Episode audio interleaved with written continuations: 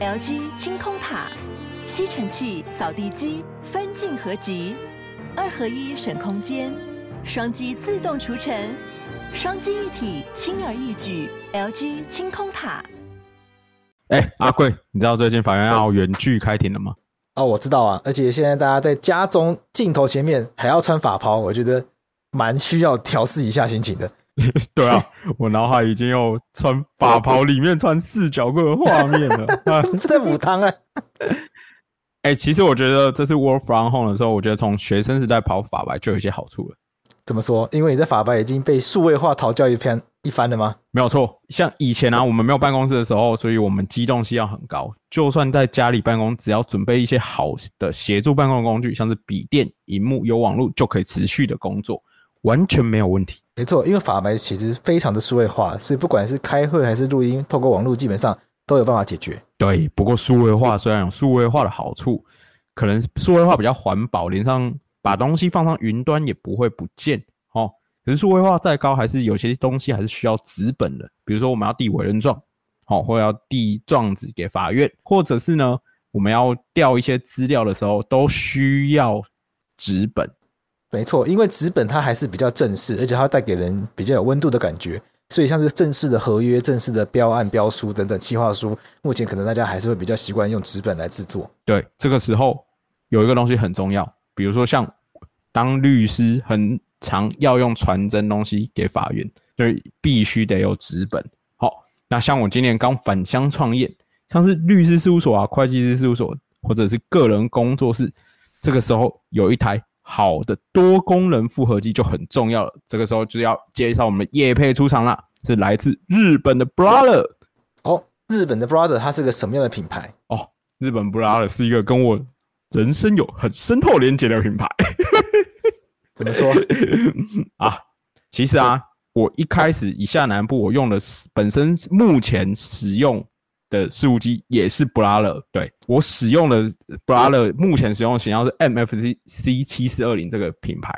如果你稍微去 Google 一下呢，就会发现哇，这个机种是二零零六年的，当初它搭配的那个 server 啊是二零零三年。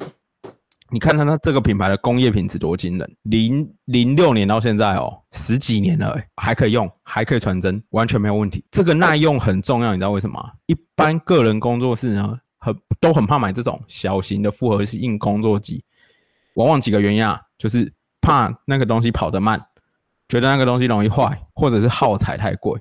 可以用十四年的机器，这些事情你都不用担心。真的，像你刚刚有讲到它环保嘛？那我觉得这个厂牌啊，它把东西弄到这么优秀，本身其实就真的蛮环保的。不过如果它那么耐用，你干嘛换新的？你是本来这台坏掉了吗？没有啦，其实就是要感谢厂商啦。我原本用的那台还是用的很 OK，它的传真功能也都正常，完全可以 work。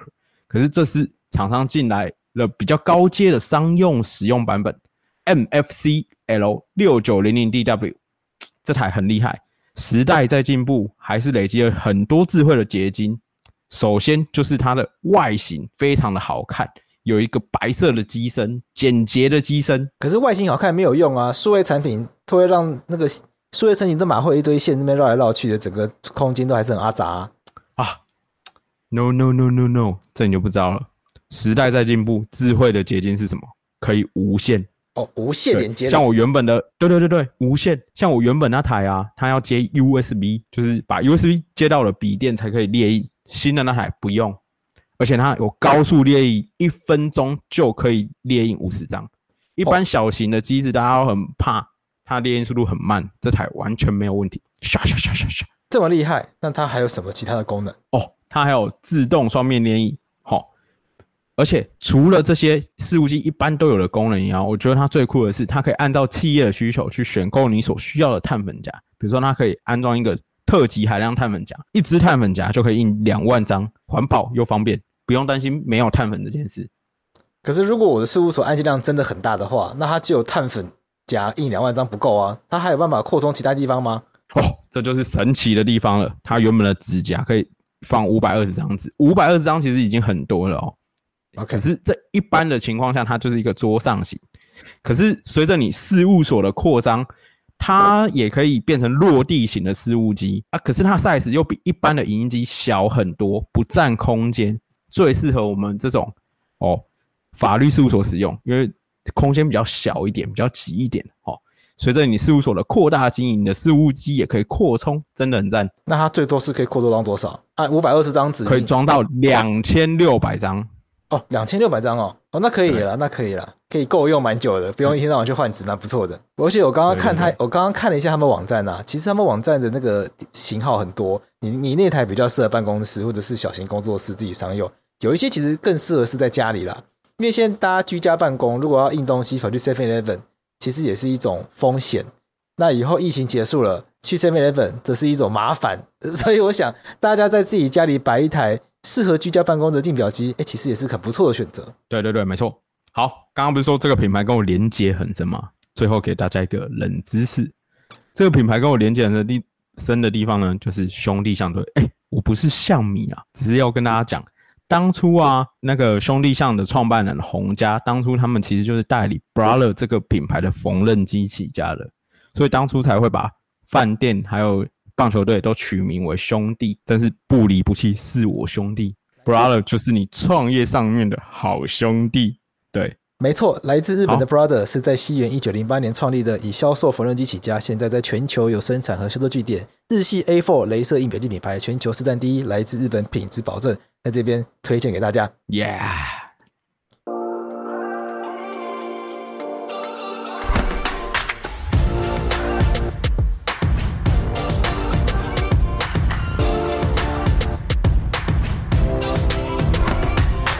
那在今天的节目正式开始之前呢，我们来跟听众朋友解释一下，为什么大家会好像找不到我们的节目。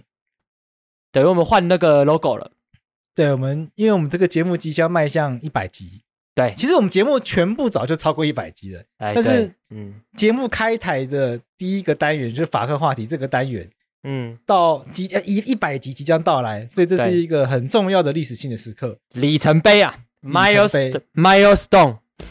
所以我们希望这个节目话题就一一百集哦，是光法客话题就要一百集的，也就是说这个节目有一百位来宾，也就一百位来宾，但有一些些微重复了，但没有那么多。比如说洛伊，不是啊，对，我不算洛伊。哎，我有我算来，哎，我当过，哎，对我当过好多次来宾呢。法客话题你来过两次啊，在因为以前因为以前就礼拜一的这个单元，以前没有分什么法客法客话题政治归政治啊，但是在在所以在那个时代，你我记得你就有来过两次。你一个人以前 Podcast 圈比较好，应该有三次，你应该有三次，因为我记得你一个人来过一次，然后你跟大军来过一次，你跟王迪运来过一次，对对对对对，我来过很多次，来过很多次，就就是因为你来过的那几集表现都不错，然后我跟婉珍想说，就让就就我跟你就逐地做个单元，甚至是这样来的。我跟你讲，观众的耳朵是雪亮的。好，三二一，法律归法律，政治归政治，我是桂智。我是洛毅，哦，好啦，我是悠悠。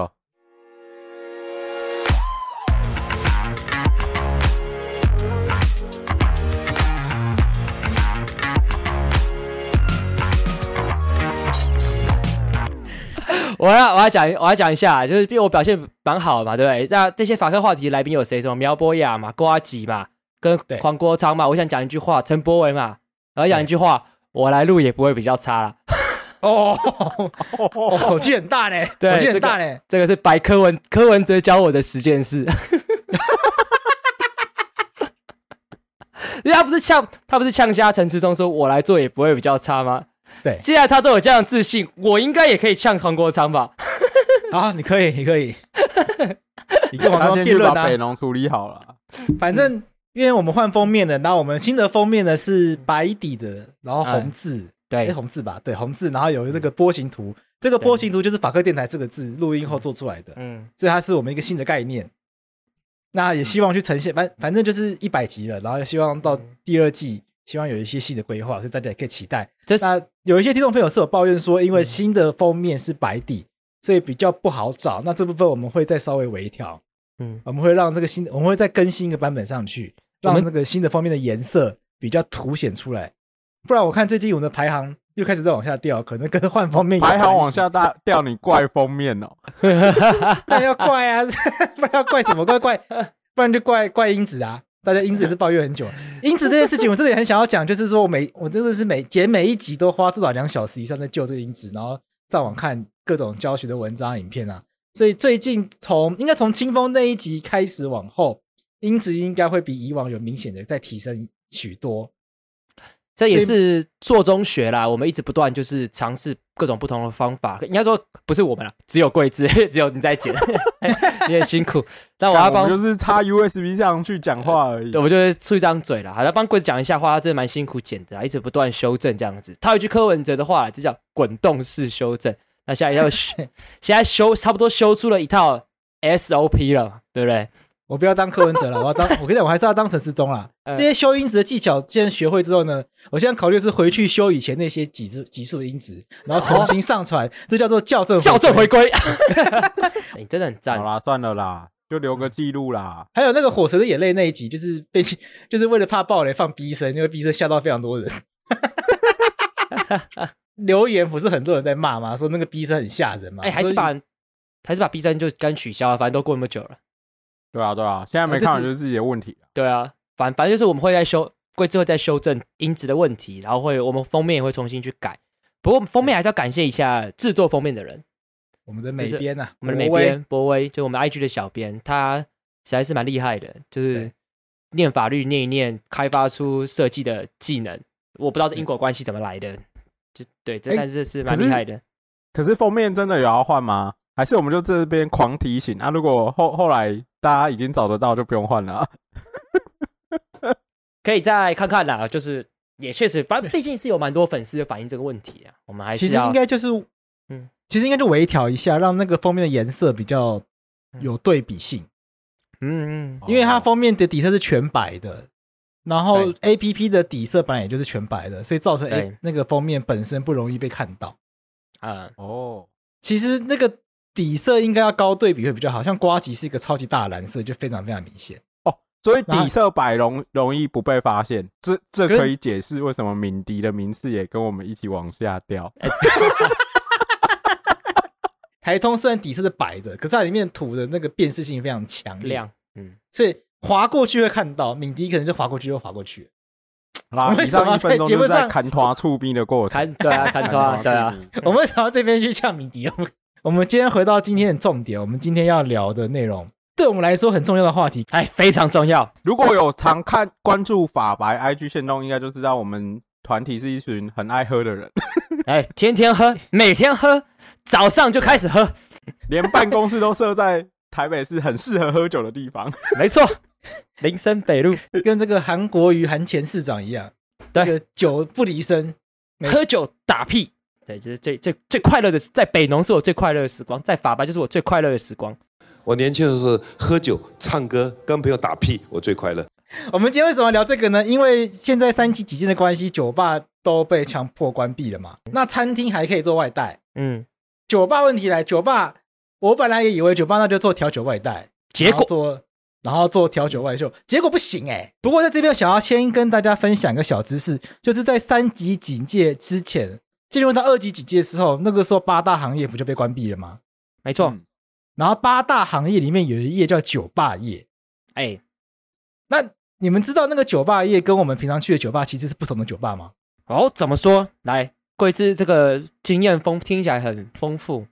就是二级警戒宣布要关闭八大行业之后呢，我就私讯一个我自己很常去的酒吧，我问老板娘说：“哎，那你们酒吧还有开吗？”他说还有开。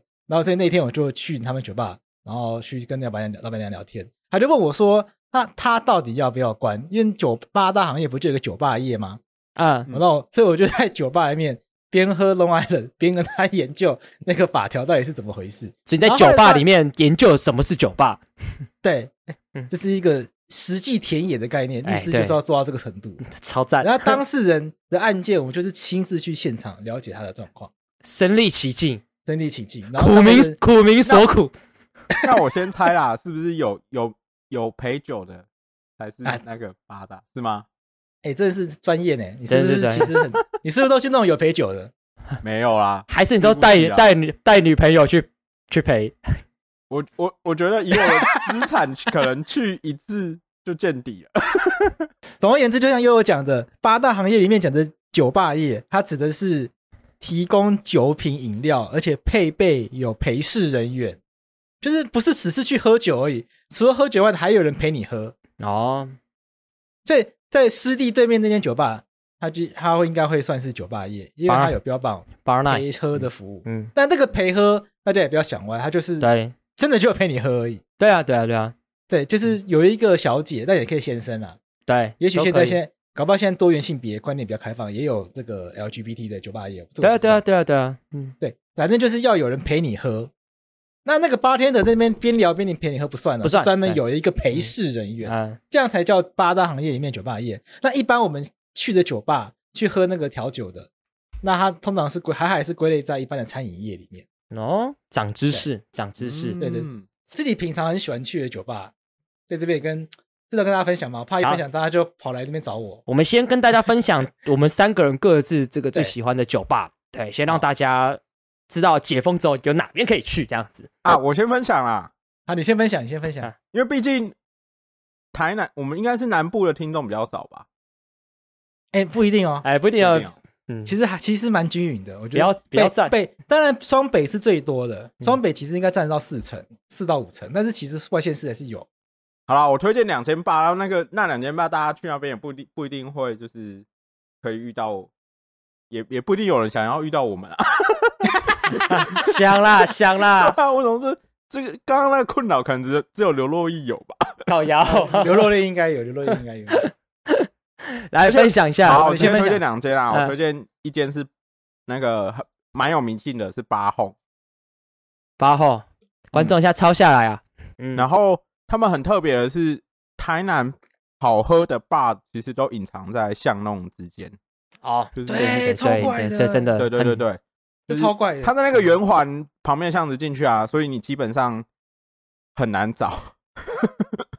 就是如果现在有 Google Map，当然方便啦。可是如果你只路路过旁边的路干嘛，你根本不会发现那间 bar。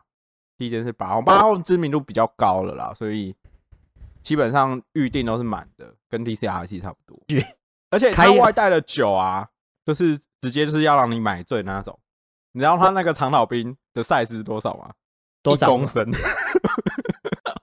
对，我那天外带一个一公升的长岛冰。你说他外带一公升长岛冰茶？这个引用张信哲的《爱如潮水》，就是我答应你，就是要在今天看买醉。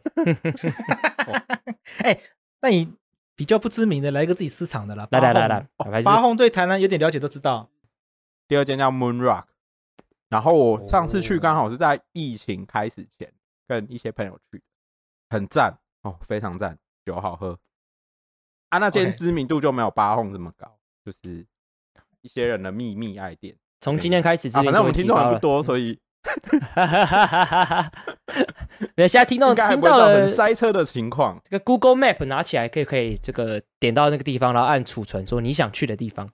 对，Moon Rock 就 Moon 就 M O O N Rock 很好理解。那洛伊嘞？我我推荐这个，这我自己个人最经常去的，就是我们办公室楼下一楼 Low Five Bistro。这个还是要帮我们亲爱的 bartender Chris 这个免费做一下人情，因为毕竟他坦白但坦白讲，他就是我最常去的酒吧嘛，因为就在我们办公室一楼，嗯、这个很常跟悠悠跟桂枝就在一楼，我们就喝喝了起来，还有其他法白的伙伴，然后甚至我朋友就是做什么事情，我都说哎，来师来师弟这边一楼喝，那原因很简单，因为我很方便嘛。那除此之外，如果你今天觉得我啊讲又来讲师弟一楼酒吧，我们师弟一楼对面的刚刚的那个。贵子有讲到 Bar Night，它就是所谓的八大行业的这个酒吧，它就是会有里面陪酒的。但观众不要讲说，哎，你们法白怎么去这种酒店？它不是其实酒店，它是算日式酒吧，它就真的会有人来跟你聊天，他就是认真跟你聊天。对，那我真的很认真聊，哎，真的很认真聊，真的真的很认真聊，真的超认真的。有一次聊到就是想说，我是来放松的，不是要来 聊天，还这么烧大脑，想说到底在干嘛？对了，真的不错。对，Bar Night 就是这样，是一个很有质感的。对，然后巴巴奈的老板也一直不断在推广关于性的一些活动。那巴奈老板 Sienna 其实非常非常的有名，非常有名。对，在这个叫什么？叫这叫什么圈？性性圈。之类的。他很有名啊，他只要 Google 一下就有很多关于他的专利报对道。哈台也有访过他。对对，他台有访过他，对，反正蛮赞的。每次去那边，我觉得都都蛮愉快的。然后其实也不贵嘛，他的最最他的低消是五百五百元起五百，对啊，你就喝两杯啤酒，坦白讲，喝两那两杯大罐，你也喝喝下去，你也喝饱了。反正我每次去都蛮开心的，只是缺点就是每次上班要下班之后，大家说，哎，那我们喝一个一杯，然后回到家怎么干？怎么三点了？我们都是九点说喝个一杯，然后喝到凌晨三点。对，如果大家来的话，就有非常高的机会会碰到我们。我我推荐有几间我想到的，我现在有点挣扎要不要把它讲出来。我会去的理由是因为他的客人没有很多，所以去的时候很安静。会去喝跳，也基本上是求一个平静啊放松，平静一个仪式，一个仪式。所以我不喜欢去那种很吵的地方。嗯，我先推荐一间我朋友开的啦，替代役朋友开的，好，有有在有话题要回到替代役了吧？不要再唱了。呃，这个酒吧其实很有名的啦，所以我讲出来，可能很多听众朋友都知道。在我想一下这里面，在那个南京西路走到底，呃有一间叫米凯勒，大城，有一家米凯勒啤酒吧，嗯它是喝精酿啤酒。哎，我们也去过蛮多次的。嗯，对对，有带大家非常去过很多次，嗯因为他的他去那边可以，他大概同时会有三十支精酿啤酒，那大家喝之前可以先试喝，然后你可以跟他，你可以跟那个八天的讨论说你想要喝什么样的风味。那在正宗人考虑，米凯勒附近有一间酒吧叫小城外，也是我自己很喜欢的。啊，小城外对对对对，哎我们有他好像也去过。我们有我们有去过吧？有我我我那你们知道小城外下午是咖啡店吗？呃知道，因为它的装它它的装潢很典雅嘛，我记得。对，嗯，很英式的，很英式的对感觉。对对对对就进去会觉得自己很吵的那种。对，然后如果穿很随便进去，会压力很大。哎，你哎，我还记得我们三个有一起去过，然后那一次对去的时候是二零一八年选举前，然后江浩又一直问我说：“我我确定一下，我确定一下，新北会赢吧？桃园会赢吧？”然后最后 全部都输，桃园输了吗？没有，就是他那时候跟我确定的几个，就只有几个本来就会赢的就会赢，然后剩下全部输。我我印象非常深刻，非常好笑。废呢？然后还说高雄，高雄我是觉得没有问题啦，韩国人不会赢啦，那个气势是 那个江耀说，我跟你讲那个气势哦，那个假的啦，虚的啦。哦，对啊，当年就当第一次选的陈其迈很有信心的。哎，他那我赌那是害我输输一顿大的欸，后来去阿财吃饭那一次，台通也享受到那顿饭。我自己平常还会去一间 L bar 啦，它在文昌路，文昌路安和路口，也不算低调，但是就是一个很不好，它不太好找，就大部分人第一次去找不到在哪。但当你发现它在哪之后，你就发现哦，原来这么明显。那至于要怎么找到呢？我就不多说了，就不多说了我就不多说了。那大家有兴趣可以自己搜寻。那通常店里面不会超过五个人，不会群聚，不会群聚。是一个我长期怀疑怎么会经营这么久的酒吧，因为连礼拜六晚上来说应该没有影响啊。也许吧。这但那家吧也不错啦，我我我跟贵子也去过几次嘛，对啊，对，嗯，我去 L 吧会有固定行程，就是先去通化街吃一顿，然后之后就买冰火汤圆外带到 L 吧。L 吧是个可以带外带食物去的酒吧。哎、其实你这个仪式很赞哎，就是就是我可以可以理解，就是你呃 SOP 是让你感到非常愉快，就是我就是要这样子。对，就是如果礼拜五晚上没有人约，或者是礼拜三晚上没有人约，通常是这两天。啊啊，我这样讲出来，是不是大家就会知道？对啊，大家说哎，我要去看贵子哦。好，那我礼拜礼拜五的晚上，我要去通化街买个冰火汤圆，在那边等他。他故意讲的啦，由于他故意讲的。先不要，就是先不要。如果真的没有追到的话，我再来讲。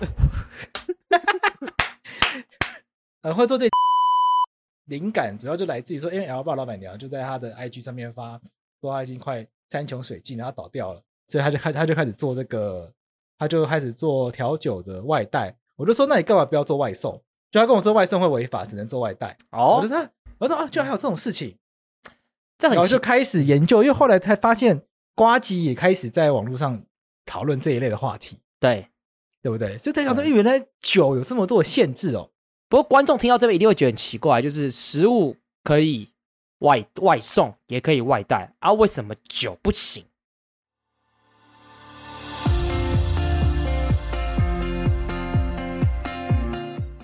悠悠，你是不是很爱自己煮饭？我看你的 IG 动态动不动就是在各种煮菜画面，现在都不用工作，是不是？没有，work from home 在家练习厨艺是很正常的一件事。我看那个 work from home always 都在煮菜啊。你，那我问你一个问题哦。我们今天这一集要讨论的问话题是跟酒有关嘛？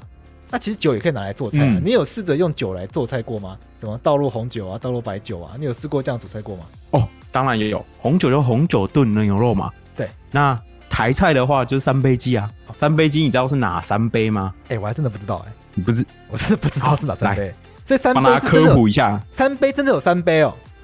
对对对对，三杯鸡之所以叫做三杯鸡，除了有鸡肉蒜头、九层塔以外，有三杯：麻油一杯、米酒一杯、酱油一杯。哦，所以它才叫做三杯鸡。哦，哎，那中间有个米酒，你知道台湾有一个很特殊的酒类叫做料理米酒。哎，这个东西你有听过吗？哎呦，叫红标米酒啊。那你有没有想过，为什么好好的一个米酒，还要特别去搞红标，然后写料理米酒？那酒就酒，看你如果煮那个红酒炖牛肉，也没有什么料理红酒这种东西啊。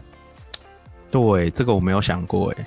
今天就来分享一个小知识给大家了。这个当初是台湾加入 WTO 的时候呢，然后因为加入 WTO，台湾必须要遵守 WTO 的一些规范，其中有一个很重要的，算是很算是很基础的原则，叫做国民待遇原则。意思就是说呢，WTO 加入了，你要开放自由贸易，那人家国外的产品进来，你不能歧视他，你不可以说啊，台湾的台湾的酒只要课十趴的税，那外国要课四十趴，这样就是歧视，会让其他国家的产品比较没有竞争力。那当时就遇到个难题了，因为米酒是蒸馏酒，那当时其他国家会进口进来蒸馏酒，比较常见的就是威士忌、白兰地，他们的税率都很高，这样子米酒税率很低，威士忌、白兰地税率很高。那会发生歧视的问题，所以当时呢，加入 WTO 之后呢，就只好把这个米酒的税率调高，比照威士忌、白兰地去，那变成米酒的那个价格飙涨。然后台湾，可台湾人米酒主要拿来做做料理、做菜嘛，那那婆婆妈妈去买米酒变超贵的发疯，所以后来就发明了料理米酒这个这个特殊的类型，就刻意的把它区隔开来，所以这个料理米酒是这样来的。哦哦，就是为了不要让我们煮菜的成本。变高，本来加本来三杯鸡成本只要两百块，如果米酒变成跟威士忌一样贵的话，那煮三杯鸡就可能要变成两千块。其中一杯，光其中一杯可能就两百了啦，本来全部才两百，对不对？那我们刚刚讲到这个料理米酒，你煮三杯鸡吧，那你就会你会推荐用什么样的东西来煮？哦，这边推荐大家用炒锅来煮。哦，炒锅。那什么样的炒锅用什么煮这道菜？来，这个三级三级疫情警戒期间啊，大家一定都在家里又会用到的东西就是锅子。怎样的炒锅适合是煮三杯鸡呢？就是我们今天的干爹善夫太离子不粘锅哦。我们三夫太离子不粘锅有三个特色哦：导热、抗磨、不粘哦。导热这个功能就源于它的锅底很厚，所以它的加热会平均哦。那抗膜跟不粘源自于这个善夫太离子不粘锅，有太离子顶级涂层，非常的耐刮跟抗摩擦。这两个东西有什么好处呢？就是不管在清洗上面哦，或者是比如说家里有可能是妈妈煮饭，爸爸洗锅子，爸爸洗锅子可能有时候比较不小心，不粘锅最怕什么？刮伤。哎，善夫太离子不粘锅就不用担心了。善夫太离子不粘锅有台湾 SGS 的食品安全规范。还有重金属零检出、致癌物零检出。疫情期间要煮的开心，也要吃的安全跟开心。好，那现在疫情期间，善夫太离子不粘锅，它推出了一个套餐组合，有三个锅。OK，对，这套锅子，第一个有一般常见的 size 的平底不粘锅，有煮汤煮面最方便的牛奶锅。第三个还有一个大炒锅。所以疫情期间，欢迎朋友们。来选购善夫太离子不粘锅，哎，那我们有什么优惠好康呢？对啊，大家听花这么多时间听业配跳到这边，最重要的是有没有优惠啦？哎，我以为最重要的是习得 WTO 的知识呢，根本没有在意好不好？大家只在意那个 WTO 知识后面有没有接优惠码啦。好啦。厂商这次还是有放福利给我们哈，就是如果想买锅子的朋友，赶快点击节目资讯栏的专属卖场，加入购物车，马上就可以折一百块。疫情期间买超赞的不粘锅煮饭给家人吃，赞哦！赞哦！哎，注意哦，这次不是优惠码哦，是要用我们节目里面的链接点进去就有优惠哦。你从其他地方点进去没有哦？所以听到这边学完 WTO 知识，想要吃三杯鸡，拜托用我们的链接进去买才有哦。要记得点链接哦，不要再私讯问优惠码喽。好，我我先简单先跟大家讲，就是说，其实先跟观众讲一个很简单的逻辑，我们东西针对不同的东西贩卖不同的东西的时候，法律的管制的宽严的程度本来就不太一样。来，我现在要观众仔细想一件事情，我我们先举个最极端的例子，大家有没有看过烟的广告？有没有？答案是一定是没有，因为烟不能广告。所以你看，一样东西，大部分东西都可以广告，为什么烟不可以？然后大家看酒的广告的时候，都会发现说什么？酒可以广告嘛？可以嘛？对不对？海尼跟广告就很有名了。但是酒的广告的时候，你会一定会发现一个东西，什么东西？还会有标语。那标语说什么？未满十八岁不能喝酒，还有什么？开酒不喝车，喝车不开酒嘛？对不对？什么东西啊？他故意的啦。反正，所以就是说，我可以理解一件事情：法律本来就对酒跟烟管制的程度可能会比较严，原因都因为这两个东西是未满十八岁是不能碰的，所以管制会比较严格。他不说，像去年就有一个大法官解释四四七九四，其实就针对说，哎，烟商他曾经在 argue 一件事情，就是啊，你都不让我广告，这件事情是有问题的。他就大法官最后给的回应就是说，其实没有不让你广告啊，只是法律规定说你在哪边不能广告，在哪边不能广告，你在哪边不能广告，这件事情是合理，因为烟本来就是对身体比较不好的东西。他其实当然讲白一点就是就是不能广告。所以其实观众到这边，你知道有一个逻辑，就是事情就是。酒为什么不能外送这件事情，本质有个很最重要、严最重要一个精神，就是因为酒，坦白讲，它是一个十八岁以下不能喝的东西，喝太多对身体不好，所以法律对它管制比较严格。哎，这是一个很基本的一个概念。可是接下来的问题就就在就在于是说，那如果是比较严格的话，那究竟现况底下到底对外送这件事情有什么样子的一个限制？法律说是这种规定，行政机关又有什么样子的这个解释？来，两位要不要跟大家补充一下？其实关于这个的话，如果在最近新闻出来的函释之前，回到原本的条文的话，它其实主要是规定在烟酒烟酒管理法的第三十条第一项。哦，不好，我先跟大家讲，因为这个法律叫什么烟酒管理法嘛，对不对？嗯、但是其实我们有另外一个法律叫烟害防治法。那烟害防治法已经把烟酒管理法里面很多的管理管制烟的条文已经涵盖过去了。所以下一边烟酒管理法可能比较注重比较主要有利的条文，有效果的条文是集中在酒的部分。好，那刚才也有说你要讲烟酒管理法的第三十条，来，它怎么规定？主主要是规定在第三十条第一项的部分啊。那它是的条文是规定，酒之贩卖或转让不得以自动贩卖机、邮购、电子购物或其他无法辨识购买者或受让者年龄等方式为之。如果来白话翻译一下，嗯嗯。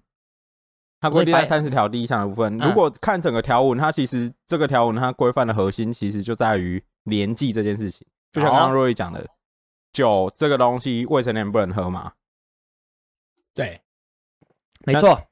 其实酒看起来立法者就是把酒跟性看起来是一样的东西，对吧？哎，对啊，对啊，对啊。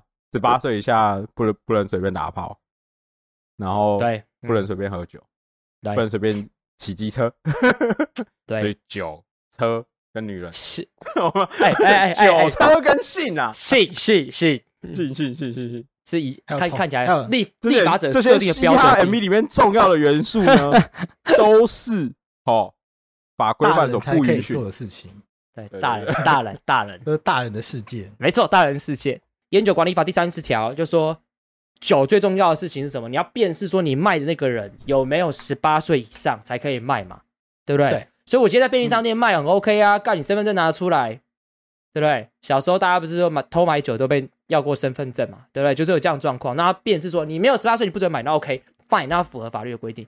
所以问题就在于是外送这件事情是不是没有办法有辨识的机制？因为听起来如果他有辨识的机制的话，那就符合法律规定啊。那为什么现在还是不行？到底发生什么问题？我自己觉得有可能是他这个条文规定的定下来的年限是。比较以前定的啦，因为怎么说你看它条文，它是写不得以自动贩卖机邮购邮，嗯，现在谁邮？啊，那不是重点啦，听起来很不得以自动贩卖机邮购电子购物或其他无法辨识购买者或受让者年龄等方式。那他所标示的自动贩卖机邮购电子购物，在可能这条条文上次修正的时间，或者它这条条文订立的时时间的时候，它其实就是那样的买售方式都还没办法辨识购买者年。因为这部法律一开始立的时候是西元两千年的时候才立了这个烟酒管理法，嗯、对，那很明显说，从他跟观众稍微讲一下，就是说刚刚悠悠所讲的这个法条本身使用的文字，不论是你看到的自动贩卖机跟邮购，这个对现在来讲，坦白讲，呃，刚自动贩卖机还是还是有存在，但是邮购这件事情听起来就非常的 old school 嘛，所以就比方说他的思维，这个法律的思维。好像似乎跟我们现代的科技是有一点落差的。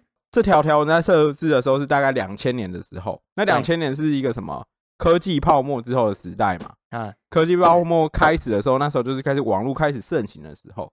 那条文它在民国八十九年的时候，它就是为了避免大家开始透过网络来交换酒这种已经让大家标签觉得坏坏的东西，所以他就把电子购物修进去条文里面。那可是。当初一开始有网络的时代，其实在交易的模式没有像现在那么进步。对，现在可能绑信用卡，对这种方式，你就可以去验证说，哎，是不是有成年了？是这样的防护机制。那我可不可以这样跟观众来讲一下？意思意思是说，在当初立法的时候有电子购物四个字，可是，在当初立法时代的脉络下，电子购物这四个字是没有办法足以支撑当时有相应的机制来辨识有十十八岁以下与否。的买酒的这个状况，但是跟现在二十年后是不同，呃，这个完全不一样时代。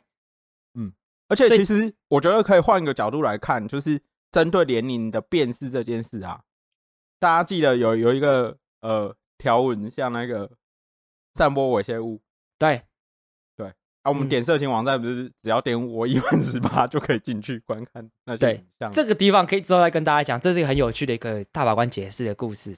有点瞎啦，啊、有点瞎。对啊，那这样子就在法至少实物上面，法院的认定的见解是这样，已经是足以建构那个防护的设设备，让未成年人不会去接触这种性。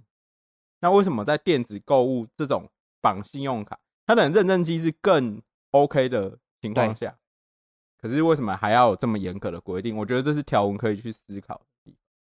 那但我自己觉得条文是读不出这个意思，我完全觉得是主管机关自己超译耶。OK OK，所以我就不觉得你不觉得条文根本就没有这个意思吗？所以所以这边的意思是贵刚刚悠悠的意思是说，其实法律本身规定的不是很清楚，所以有这样子的问题。但是贵这意思是说，其实你觉得法律本身没有太大的问题，有问题的地方是主管机关怎么去解释这件事情，而产生了对酒贩卖外送这件事情产生很很大的阻碍嘛，对不对？对，你看，OK，哎，酒外送之所以被禁止，对，关键在于，如果透过网络买的话，譬、嗯、如说用富方达买买酒，你不知道按那个，哎，不知道按成交那个人是小孩子还是大人啊？对，那是不是就跑出一个法律漏洞？小朋友可以透过富邦达买到或者外送买到酒？对，那关键就不在于富邦达，关键是在于你要怎么样知道那个人到底是不是小孩吧？对，没错，这是关键。对，所以法条其实写的很明确啊，酒的贩卖或转让不得以。电子购物或其他无法辨识购买者年龄之方式为之，最关键是无法辨识购买者的年龄啊。那电子购物，对对，那电子购物理论上也要做这样去解释啊。你的电子购物如果可以辨识购买者年龄的话，那不就是应该要允许吗？所以今天变得很奇怪一个状况：如果如果有一个酒吧的老板，他譬如说他开一个 Google 表单啊，他让你预定啊。啊！我要长保冰，我要长保冰茶三公升。哦哟，很嗨哦，okay, 嗯、很嗨。嗯，今天就要醉，今天今天晚上七点送到。今天不醉不归。今天晚上我要最快抵达长岛，就靠这一桶。赞，七点送到你的事务贵志的事务所。好，那那个老板他自己送来，嗯，这样可不可以？也不行哎、欸，这这很奇怪吧？这就很奇怪，因为因为其实主管机关说不行哦，不行哎、欸，这很奇怪。欸、那个老板自己送来，看到我，他知道你是谁。杨贵志啊，杨贵志看起来好像没有成年，这个不太可能。杨贵志，杨贵志都快三十八岁了，哎、欸，屁啦，塞，哎、欸，我必须说实话，很多人觉得我长得比我实际年龄年轻很多，这这是事实啊。你长得是比较幼稚，所以嗯，买酒被要求身份证也不是很奇怪的事情。靠牙完全不合理，你长得幼齿也不会说你他妈低于十八岁好不好？干你老师哎、欸，够他小。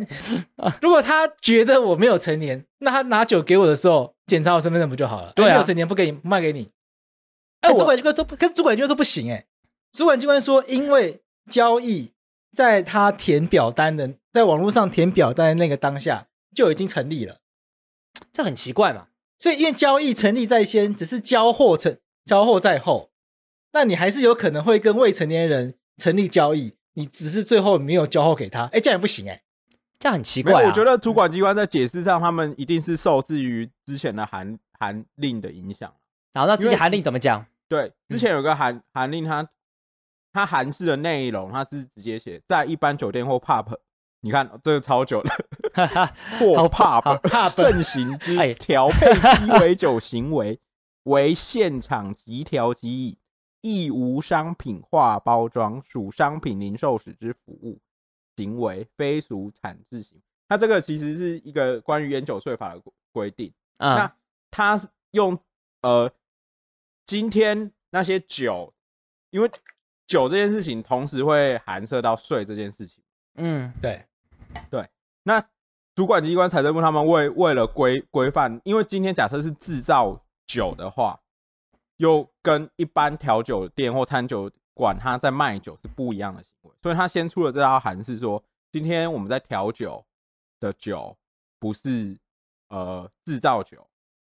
我要讲一遍啦，就是在工厂酿酒。是制造对，在工厂酿酒跟在餐厅调酒，可是在餐厅把什么龙舌兰啊、白兰地啊、威士忌混在一起，那做成那个新的那一杯啊，要不要再另外课税了？对，因为你自己酿酒出来卖要课税嘛。那我把人家酿好酒拿出来混一混，那这新的一杯好像也是一杯全新的酒啊。那这个东西要不要另外课税？对，对不对？它处于假假设现在全部酿成一杯像混成有包装瓶装的状态下，那。财政部他们可能就会开始讲说，那这个东西已经变成一瓶了，到底要不要课税？所以我觉得他们脑袋应该是卡在这边。哦、嗯、啊，可是课税是另外一回事啊。那他这样他现在连卖都不能卖啊，他不能外送啊，那就更没有机会课税啦。我觉得财政部应该是要往可以课税方向前进啊，让你去外送，然后然后去课税。对啊，合理的国税局不都喜欢这样吗？哎、啊，理论上是要这样，对、啊，我也觉得应该是这样。对啊，可是我们现在这个，可是你看外送这一块，到目前为止都不愿意放宽，我觉得超怪的。这很奇怪，因为。听起来就在辨识机制的问题啊！可是，在当代社会状况底下，辨识机制，我想这种东西永远都会有漏洞的、啊。你，你除非能证明说这个问题绝对必有百分之百八十的漏洞，啊，所以我不准这样做，那 fine，那 OK。可是现况底下，你你怎样都会有漏洞嘛，对不对？好比说你，我今天如果就算我去现场买好了，我一样可以找一个超过十八岁的人去去去帮我买，对，这个一样是会发生的、啊。买完之后他自己喝，或者有父母直接干脆让未满十八岁人喝，也都会发生啊。他、啊、高中的时候不就那种坏坏学长带来色饭大家喝吗？对啊，这个你知道为什么？我我觉得财政部是像我刚刚那样在想事情，因为假设你看他们新就是最新说，哎，可以外带不能外送的那个函释，它函释其实它的内容就会讲到说，好，因为现在有那个武汉肺炎，那没办法内用，嗯，大家只能做外带，为了救助这些广广大的调酒业者。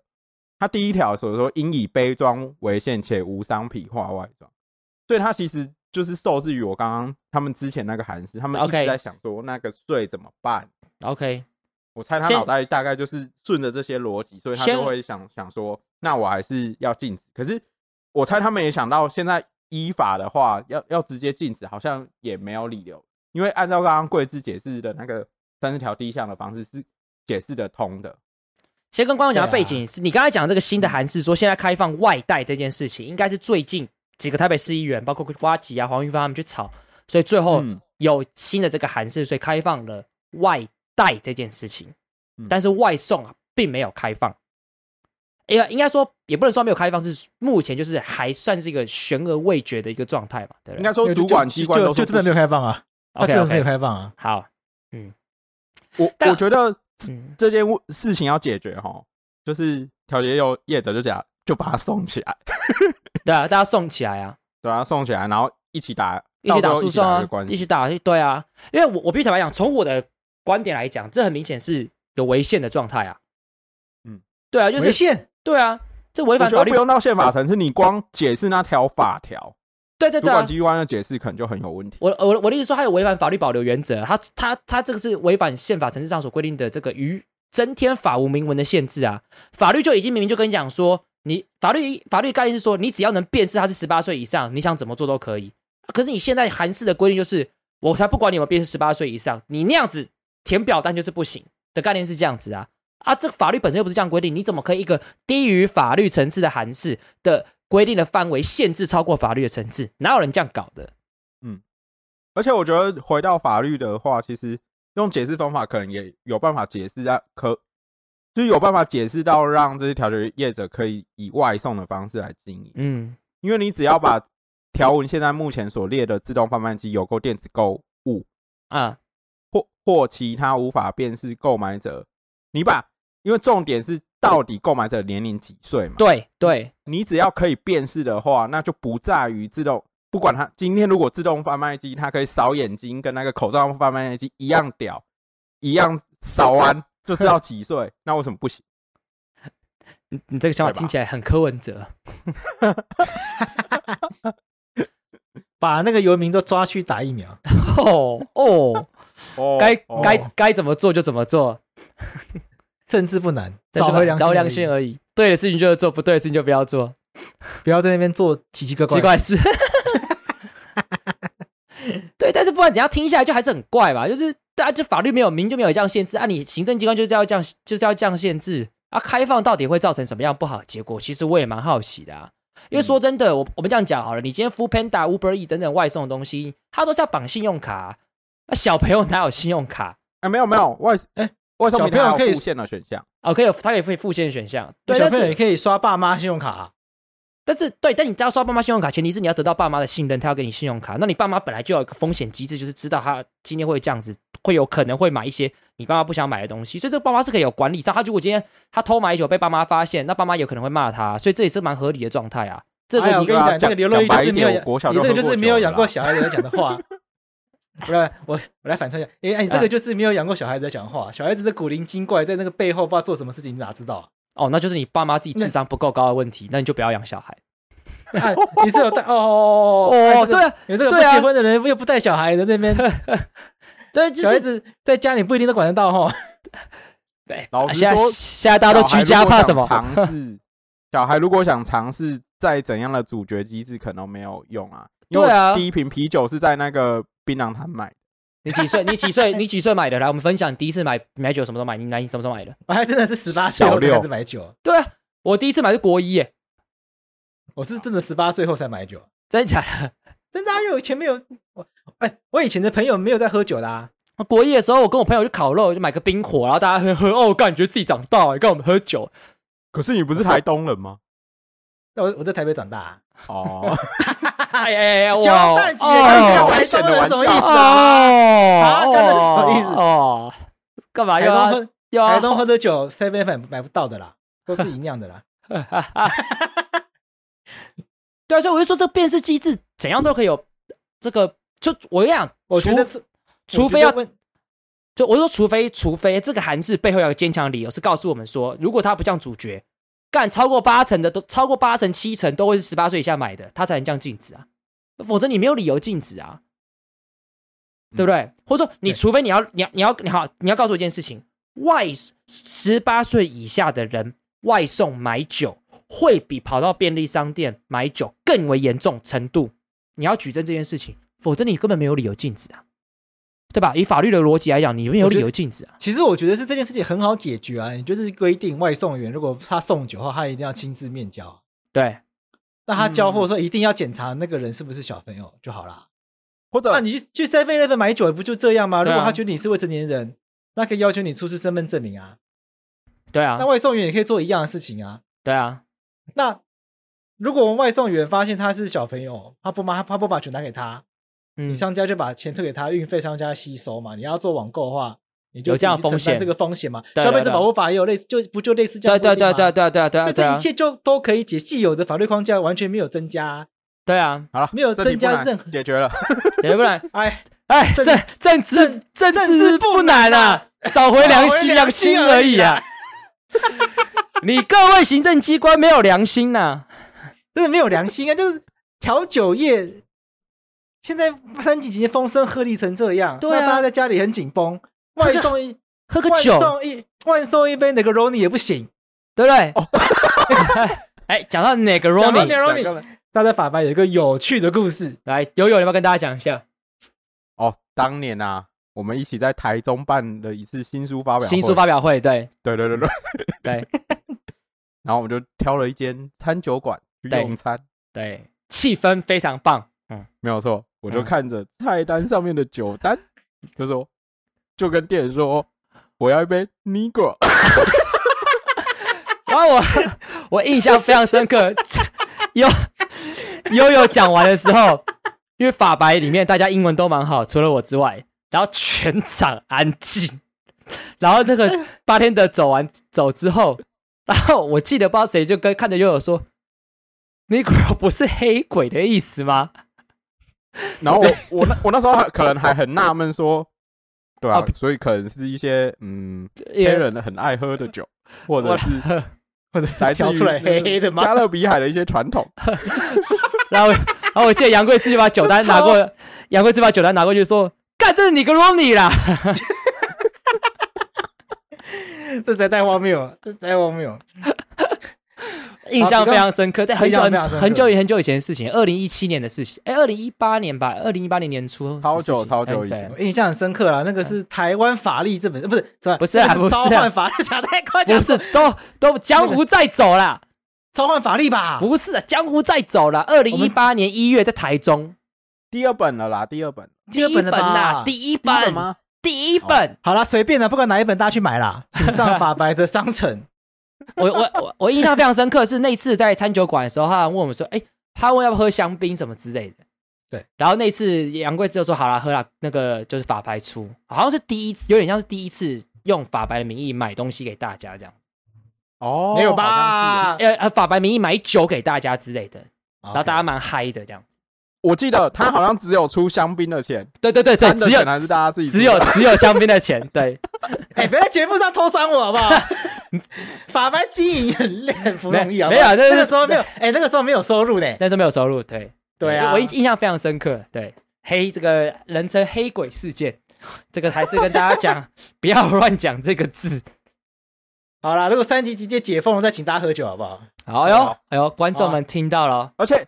而且我们师弟有酿一壶蓝莓酒，也可以啊。对，那个什么时候开啦？那个是那个蓝莓的时候开封。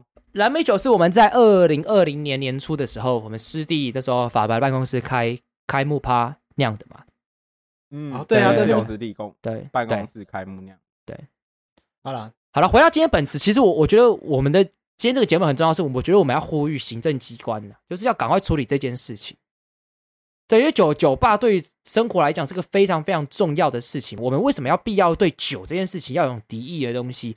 你知道我在那个我前一阵去公前几天去公司录节目遇到瓜吉，因为瓜吉是我那集的语谈人。对对对对，过一阵子会播出，播出后再跟大家讲，请大家帮忙冲一下收视率。没错，嗯，我就跟瓜吉聊到这件事情，嗯，然后瓜吉就说，其实这个时间点，谁会去哪个这个主管机关为什么要去去开罚这种去做开罚这种事情？对啊，雪上加霜，对啊。就没有道理，所以他也觉得很奇怪。没有道理啊！他们后来，就有一些消息打听，他们说其实真的有很多道德魔人在检举。啊，因为这个时间点大家都快倒掉了，你又去开法，也不是惹惹民怨吗？没有人没有，其实主管机关也没有那么无聊去做这件事情。但因为真的有很多民众，他们看到有酒吧在做外送，在做外带，他们就看不爽。他们单纯就是因为他们是卖酒的，嗯，然后那就就给他检举下去。所以那检举来了，你你不能不罚嘛，你不能就装作没看到。那我在这边就最最好罚。等一下，就听说听说台南听说台南市也罚一轮啊，听说台南有名的，你刚刚讲的那些都被罚过。我想到了，我想到了，来来来来，会不会检举的人是路口的干妈店阿伯？为什么？因为干妈店可以卖啤酒。今天如果酒吧卖了调酒，市场竞争，喝啤酒的人就少了一瓶啤酒，喝酒的酒精量。我觉得这思维是不对的。啊，太腹黑了吗？不是不是不是不是不是不是不是，因为正常喝酒的人全都要。哦，对的，对啊，对啊。我跟你讲，我我现在就在喝，我等下还要再喝。我等下我现在喝啤酒，我等下就喝 whisky。我等下再喝，我等下就喝爆。而且我要跟你讲，那些检举魔人，我这边就送你四个字啊：干林老师。妈三级警戒，妈大家生活过那么苦了，干有人喝酒，有人卖酒，妈大家那么开心，你在靠腰杀小。妈讲难听点，现在妈大家关在家里也不太会乱跑，也不会有酒，也比较少会有酒驾的事情发生。你妈你让大家喝一下，也会会怎么样？大家发酒疯也在家里发。我们现在妈拿酒在镜头前面，大家这样开开心心多棒！你们检举，你妈你有什么好处？干讲难听，我跟你讲，我真的是最不爽这种事情。妈，如果你今天检举你有好处，你就算了；妈，你没有好处，你检举杀小干。但我觉得我们的文化对于酒有一种道德上的排斥。怎么说？怎么说？怎么说？你不觉得吗？你讲讲看，你觉得为什么？你不觉得就是讲到酒，总是会有嗯一种先入为主的厌恶感吗？很多人是这样啊。确实，确实，对不对？对，因为毕竟说你，譬如说我跟人家说我喜欢喝咖啡，呃，我我是真的喜欢喝咖啡，因为我会自己买咖啡豆。有，我跟观众讲一下，杨杨贵是其实喝爱喝咖啡，还爱喝咖啡豆有时候有点烦。就是他说接下来有一件事情，就是他五分钟后要开始，然后我这边泡泡咖啡泡十五分钟，然后为了要喝那杯 咖啡，把事情 delay。然后说先等一下，我帮你泡杯咖啡。我说干，不是不是不知道做做事了吗？好，等一下，我我现在我现在很想喝，我现在非常想喝。然后在这边耗整一下，这边泡，那边烧水。不干林老师嘞，你还在记恨马世芳那件事情？没有，不不，你不要再记恨马世芳。不不止马世芳，我那杯是要泡给马世芳喝的，只是我没有想到水烧那么久。哎、欸，听众朋友可以回去听我访问马世芳那一集，因为那集为了要访问马世芳，我想说马老师难得来，我亲自泡咖啡给他，我亲自泡咖啡给他喝。那泡的过程中，请洛伊帮我挡一下，他莫伊去跟马世芳聊天。对，殊不知那咖啡泡太久，然后洛伊聊到不知道该怎么办，没有话题可以聊。对，但但又有点碰壁，因为我基本上我觉得我已经算超会聊天，但我觉得马世芳老师有点安静，有点不知道。那重点是我还是他的粉丝哦，我还是有点不太知道跟他怎么聊。然后我心里想，干杨贵治好了没？杨贵治好了没？然后 从此记恨到现在，从此记恨到现在。哎，没有，我要用这个故事来帮大家来帮你证明说，你真的很懂咖啡这件事情。对，我很爱咖啡，所以我其实应该讲，我喜欢饮料类的东西，我喜欢玩饮料。嗯。那咖啡是一个入门，那现在也在玩，也在研究各种茶啊。那现在也在研究各种的酒，又在家里玩调酒。刚刚讲了嘛，对。可是看，如果我跟大家说我喜欢喝咖啡，大家就觉得哦，可能是一个很有品味的人，高雅高雅。嗯，我也喜欢喝茶啊，可能是一个非常脱清新脱俗的人吧之类的。沉沉着沉着。如果有人跟你说我喜欢喝酒，玩咖玩咖，对，就就一种哎，好像不是不太入流，对，比较轻浮，比较轻浮，轻浮，就带有一点。不好的标签上升，对，有种负面感会上来。对但这件事情其实是很，我自己是觉得很奇怪的，很奇怪。其实我真的很想要讲这件事情，就是台湾人的那个饮酒文化，嗯，是很值得花时间去充实它的内涵。对啊，比如在欧洲，譬如说在欧洲，我们好不要讲全欧洲，讲法国。OK，法国人吃每一顿饭基本上都会有红酒。哎，对，那就跟吃饭对他们来说，跟吃饭喝可乐是一样的。嗯，对。然后在台湾，你说吃饭，去台湾你去餐馆吃饭，他会不会帮你倒？你要香槟还是乌龙？对啊，那对它其实它就是换成红酒，那没有什么，没有什么，对啊。而且从税收上面的立场转个念，转个念，这些都可以解决。对啊，对啊。所以其实它就是一个陪伴我们的饮品而已。那一切问题是在于过量，在于成瘾。那过量跟成瘾，它在任何事物上它都会造成问题，都会有这问题啊。打，比如说玩电玩成瘾，赌博成瘾，咖啡喝太多也会啊。对，咖啡喝太多也会成瘾啊。那性爱成瘾，这个不错，确定吗？嗯，一切的事物一旦到成瘾、沉迷，它对于对身心健康造成一定程度的伤害。嗯、这件事情绝对不是只有烟、酒、毒才有，任何事情都会有。就想把这东西带给大家，就任何的事物，它一这样一成瘾，它就会出问题。但毒品这个事情是更比较特殊，因为毒品它它非常非常容易容易成瘾，你可能只要试一次，你就成瘾，而且它的副作用对身体来伤害，嗯。极为剧烈，远超过烟，远超过酒，远超过任何事物。所以毒品它是我们要极力的去避免它。但是烟跟酒，但烟也是一个蛮伤害身体的东西。我们今天不讨论。对，酒的话，酒其实控制在一个适量程度。我都跟别人，因为我觉得很奇怪，就是我开始做 podcast 之后呢，认识的 podcast 圈的朋友，他们都会说杨贵芝是酒鬼。那我有一次就我就很认真说，在认识你们之前呢，从来没有人帮我贴上酒鬼标签，真的，因为、嗯、因为我身边的人法白人比我会喝。对啊，对，我就说我就说没有道理贴酒鬼这边在我身上，只是因为你们真的喝很少，你们才觉得我喝得很夸张，但我真的也没有夸张，因为我从来没有在你们面前喝到醉到倒掉之类没有，狂吐没有。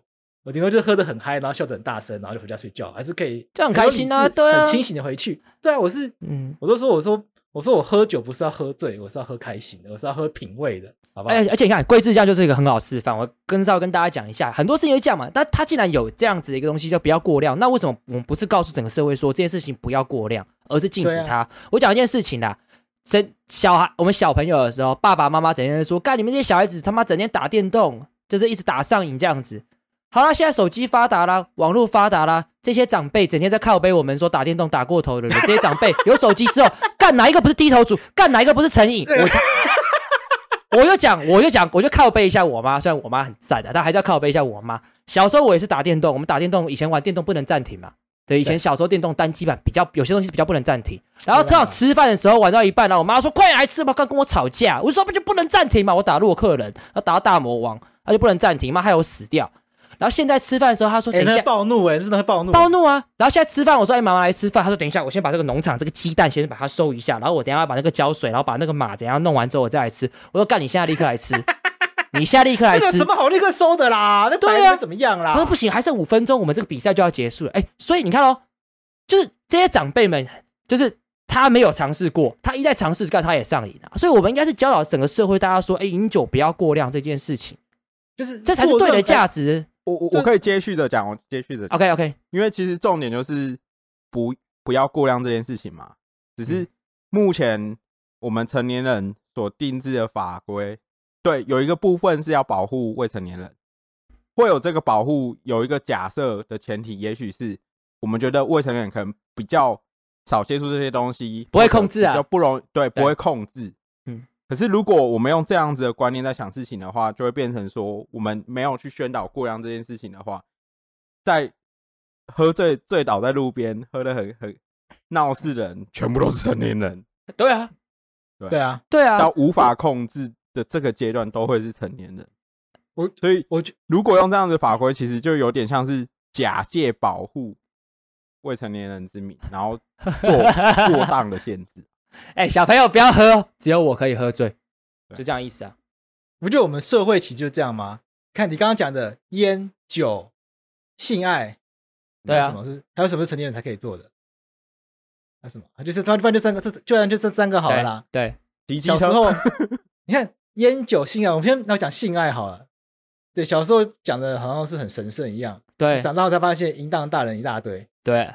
嗯，对啊，就，就是就淫荡是一件好淫淫荡是一件好事啊，就性爱成瘾的一大堆，所以那个逻辑很像，他是先压抑你，然后他告诉你这个东西完全不可以碰，对，但这是然后实际但实际上就是大家都在碰，对啊，然后大家就要保面，大家都要表面上装作哦，我完全不喝烟、不喝酒、不赌博、不抽烟，要不不不发生混混些性行为，然后私下完全是私下完全是另外一个样子，这个是一个很奇怪的、很虚假的文化，我觉得，我觉得非常非常的不可取。OK，我觉得。我觉得在没错，而且我要跟大家讲，但什么？我觉得，我觉得还是有就是小朋友，因为身心发展还没有成熟，所以医学上是可以证实，太早接近酒精、太早使用烟品是非常容易上瘾的，就他很容易进入到那个上瘾的状态。但是应该是要往这个方向去教导，就是说不要成瘾，这才是重点。那之所以为什么你这个年纪不可以用，所以你这个年纪用，你医学的研究是证实的，你现在用，你就是会非常容易上瘾。他对你的发身心发育是非常不健全的，所以这个，所以我觉得到这边还是要强调，未满十八岁禁止抽烟、禁止喝酒，没错，对，禁止酒驾，对，那不管几岁都禁止酒驾。今天讨论的主题就是从现行法规，其实主主管机关的解释方式，其实有一点增加法律所没有的限制，是不对的，对，对，对，对。好，希望那我们希望这一集可以呼吁主管呼吁新，对，主管机关做点修法啦，对啊，呼吁呼吁啊，呼吁啊。Now is the time。对，这个外带外送真的是可以好好的想，因为现在现在科技也进步很多啊，这个年龄查证真的没有那么难呐。你回到最原始外送员人工查证，其实就都可以解决问题嘛。嗯，对，就算付现其实也可以解决。对啊，现在信加一些像信用卡都可以线上办的那些身份证件查核，线上都做得到。就买个烟，买个酒，偏不要讲烟，就买个酒而已，有什么好？好了，我们呼吁唐凤 哦，解决完大家可以用手机报税的问题，下一关就是这个了。对啊，就赶快赶快解决，尤其是你看，我们此时此刻三级警戒又又延长了嘛。对啊，啊，你要赶快解决这个问题，让大家花钱嘛，对不对？而且现在花有个更好的处就是什么？大家现在花钱都是用线上，对不对？哎，台湾的行动支付跟信用卡又可以更进一步，台湾社会一直又更加的进步，对不对？很棒啊，对不对？现在是一个很好的机会去做任何转型的事情。最后，我们大家来一人推一杯喜欢喝的调酒，不然好结束这些沉重的法律话题。好，那谁要先？我先好了，我蛮喜欢喝螺丝起子的。螺丝起子的基酒是哪些？哎，我也忘了。我就觉得很喜欢吃罗，很很发发嘎加柳橙汁吧？对，发嘎加柳橙汁啦。对，因为我就喜欢，因为我很喜欢喝柳橙汁。哦，真的？哦？对，我很喜欢喝柳橙汁，然后我就觉得柳橙汁里面带那个苦味，我就觉得很棒。那 Takila Sunrise 你喜欢吗？也不差，但是我就最喜欢螺丝起子。你喜欢螺丝起子？我可以连我可以连喝好几杯，因为我个人是不喜欢发嘎的。哦，我觉得发嘎，因为我觉得发嘎本身没有什么香气，就是辣而已。对对对，但我就喜欢，我就喜欢这种，我喜欢这种刺激。你喜欢这种刺激、香艳感？对。瞬间的那种爆发感，一脱下来弹出来那种感觉。没，这这这个这个 over 了。好，这个再自己逼掉。我喜欢 Ovation。嗯。哦，来 Ovation 酒感比较重的，酒感厚实。就又加上我本来就喜欢威士忌。嗯。我不我不知道从什么时候开始，我变得超级喜欢威士忌的。我以前很讨厌威士忌，就觉得对你现在很爱，你现在很爱苦，然后觉得没有任何香气。那我后来发现威士忌是。成熟的男人才喜欢的味道。哦，就我发现，男生说自己童颜，现在又说自己成熟，你知道？就是外表看似小孩，但内心过于智慧，过于常人。靠腰，反正我就是喜欢威士忌啦。威士忌，我觉得我发现好像都要接近三十岁开始才会有兴趣。我自己身边的观察是这样。然后威士忌基底最经典的就是 Ovation。那我也推荐，就是如果大家不喜欢、没有试过威士忌，或是对威士忌有抗拒的朋友。可以从 Ovation 这款调酒来试试看，因为 Ovation 它会加一点苦精，加一点糖，它会去，然后又一个又又又会有一个很大的冰块，那它是属于直条式的，那它会把威士忌的一些苦味跟辣味给综合掉，那通常会带出威士忌那个香气，可是不会有太辣太辛口的感觉。哦，哎，形容的很很很很贴切，讲成这样好像我们要进业配一样。对啊，没有没有业配，没有业配，你就是要讲的够专业，后面才有机会业配来啊。好了，那又换你，最后换你。好啦，我今天就推荐大家一杯 Negroni。哎、欸，再讲清楚一点，Negroni。Negroni。好了，那个啊，Negroni 是甜苦艾酒跟金巴利酒，然后加一项琴酒，那种搅拌法搅搅拌出来的一支，也是算是直调式的调酒。嗯，而且它相对也是酒感比较重的酒，我也是喜欢酒感重的酒。对，所以。我们这三个人，其他都喜欢到这边。OK，要结束了吗？就这样结束吧。因为悠悠要赶着去看大嘻哈时代了。边希望大家疫情期间保持情绪，保持加油，可以去看《大嘻哈时代》了，然后酒喝起来，喝起来，喝起来。好，今天到这边，谢谢大家，拜拜，拜拜，拜拜。